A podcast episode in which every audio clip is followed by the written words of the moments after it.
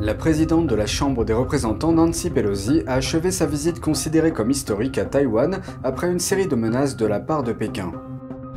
Une société chinoise envisage de construire un port en eau profonde et une piste d'aviation dans les îles Salomon, alors que l'Occident s'inquiète de plus en plus de la possibilité d'une base militaire chinoise à une courte distance de l'Australie. L'Inde est en état d'alerte. Un navire militaire chinois prévoit de visiter l'un de ses voisins, bien que le pays affirme que le navire n'est là que pour faire le plein.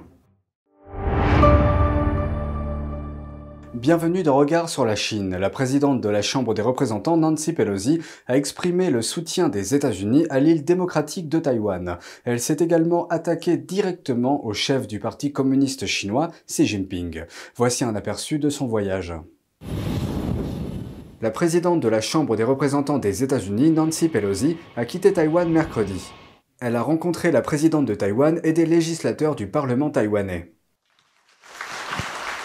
Lorsqu'on lui a demandé si sa visite avait provoqué le chef du Parti communiste chinois et la rhétorique agressive de la Chine, voici ce que Pelosi avait à dire.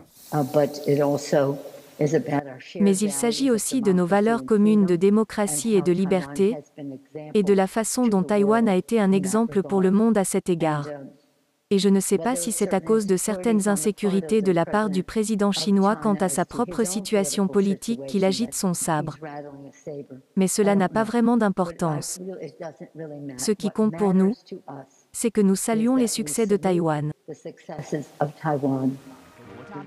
Le chef du Parti communiste chinois, ou PCC, Xi Jinping, est en passe d'obtenir un troisième mandat au pouvoir dans le courant de l'année, rompant ainsi un précédent de longue date. Bien qu'il soit actuellement confronté à des pressions politiques internes, en raison de luttes économiques auto-infligées liées à la politique de pandémie et de la détérioration des relations internationales pour le régime. Pelosi a peut-être ajouté à la détresse du régime. Au cours de sa visite, elle a également rencontré des représentants de groupes de défense des droits de l'homme qui font face à la répression ou à la persécution de la part du régime chinois. Parmi eux, des Tibétains ainsi que des dissidents de Hong Kong et de la place Tiananmen. Elle a également écarté la réponse militaire de la Chine à sa visite, déclarant ce que la Chine allait faire, ils le feront à leur propre rythme. Les médias d'État chinois ont annoncé des tests de missiles et des exercices militaires qui encercleront Taïwan avec des munitions réelles. Et ce, quelques minutes après l'atterrissage de Pelosi sur l'île. Les médias d'État ont également diffusé des images des exercices et partagé une carte de leur emplacement. Ces manœuvres ont suscité des inquiétudes quant à la possibilité d'un blocus autour de Taïwan, qui, selon de nombreuses personnes, serait la première étape d'une invasion potentielle par le PCC. Mais lorsqu'on lui demande si les États-Unis et la Chine sont proches du conflit, le député Adam Kissinger affirme que s'il y a une escalade, cela est de la faute de Pékin. Je pense que nous en sommes plus proches chaque jour. Je ne pense pas que ce soit nécessairement lié à cela. C'est lié au désir de la Chine de s'emparer de Taïwan. C'est comme pour la Russie et l'Ukraine. Je pense franchement qu'un conflit est très probable. Pas nécessairement dans un futur proche, mais à un moment donné dans le futur. C'est pourquoi il faudrait se lever avec force et faire comprendre que nous défendrons notre ami. Je pense qu'il est important d'atténuer cette possibilité. Outre l'agression militaire, un expert prévient que le PCC peut également utiliser le commerce pour menacer Taïwan et le monde. La coercition économique est importante.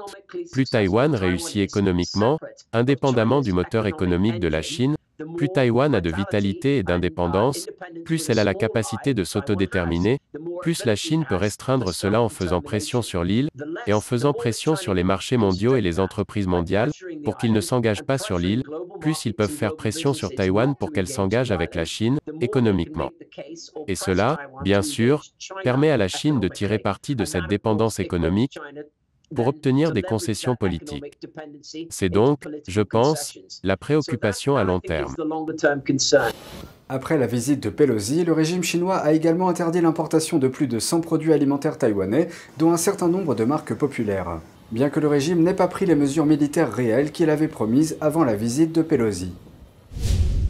Une entreprise d'État chinoise est en train d'acheter une plantation forestière dans les îles Salomon. Mais lorsque la délégation chinoise a visité l'île, elle n'a rien demandé sur les forêts. Au lieu de cela, les reportages disent qu'ils étaient très curieux de la longueur du quai, une zone où les navires accostent pour charger et décharger, et de la profondeur de l'eau.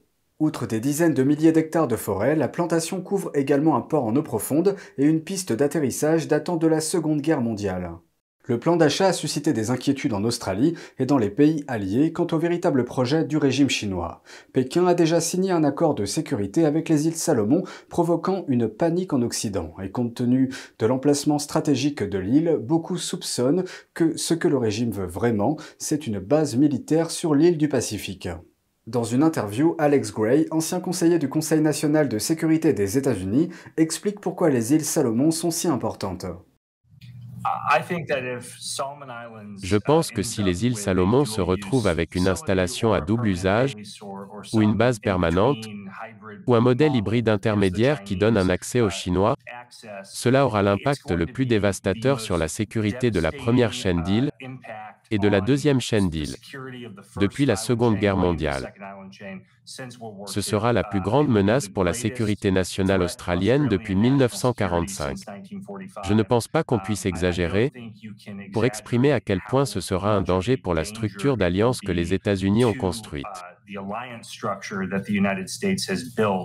La première chaîne d'îles est constituée d'un groupe d'îles comprenant Taïwan, Okinawa du Japon et les Philippines. Elle était considérée comme la première ligne de défense pour contenir l'expansion de l'influence de l'Union soviétique pendant la guerre froide et maintenant de la Chine communiste. La deuxième chaîne d'îles comprend la base navale américaine de Guam. Alex Gray a mentionné que les îles Salomon ne sont qu'à quelques heures de vol de l'Australie et qu'elles chevauchent les lignes de communication maritime de l'Australie. Ce n'est pas pour rien que des milliers d'Américains sont morts pendant la Deuxième Guerre mondiale en se battant pour que Henderson Field, à Guadalcanal, reste opérationnel, car le contrôle de cette île est absolument essentiel pour le débouché de l'Australie sur le reste du monde. Et je pense qu'il y a un réel impératif national, pas seulement australien, mais aussi américain, du point de vue de la gestion de l'Alliance, à empêcher les îles Salomon de s'engager dans cette voie. Comme le rapporte le média australien ABC, les propriétaires actuels de la plantation forestière expriment leurs inquiétudes. Des actionnaires taïwanais et australiens ont écrit une lettre au gouvernement australien en mai, l'avertissant que la vente pourrait poser des risques ou des menaces stratégiques pour l'Australie. Ils affirment que des actions sont nécessaires pour empêcher la Chine de prendre le contrôle du port et de la piste d'atterrissage et d'y établir une base. Selon ABC, le ministère australien des Affaires étrangères et du Commerce a répondu au Conseil la semaine dernière en disant qu'il n'intervenait pas. Un navire de reconnaissance militaire chinois se rendra dans un port stratégique du Sri Lanka dans le courant du mois. Le pays affirme que le navire n'est là que pour se ravitailler en carburant, apparemment pour apaiser les inquiétudes de l'Inde sur la situation. Voici la suite. Le Sri Lanka essaie de rassurer son voisin, l'Inde.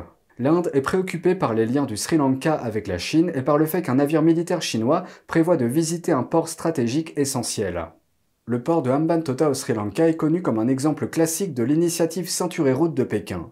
Certains ont qualifié le programme d'infrastructure géré par l'État chinois de diplomatie du piège de la dette. Voici ce qui s'est passé. Le régime chinois a prêté de l'argent au Sri Lanka et a aidé à construire le port. Une fois la construction terminée, il s'est avéré que le projet n'était pas rentable. Autrement dit, le Sri Lanka s'est retrouvé avec une énorme dette et peu ou pas de revenus suite au projet terminé. Afin de rembourser le prêt chinois, le gouvernement du pays a accepté de louer le port à la Chine pendant 99 ans. Voici le problème. L'Inde et certains pays occidentaux craignent depuis longtemps que le régime chinois n'envisage de transformer le port en base militaire, ce qui permettrait à la marine chinoise d'étendre son influence dans l'océan Indien. La visite prochaine d'un navire de reconnaissance militaire chinois a ravivé ces craintes.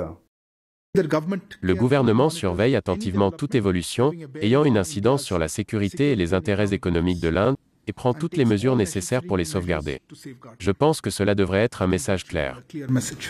Mais le Sri Lanka dit à l'Inde de ne pas s'inquiéter. Ils disent que le navire chinois vient juste pour faire le plein.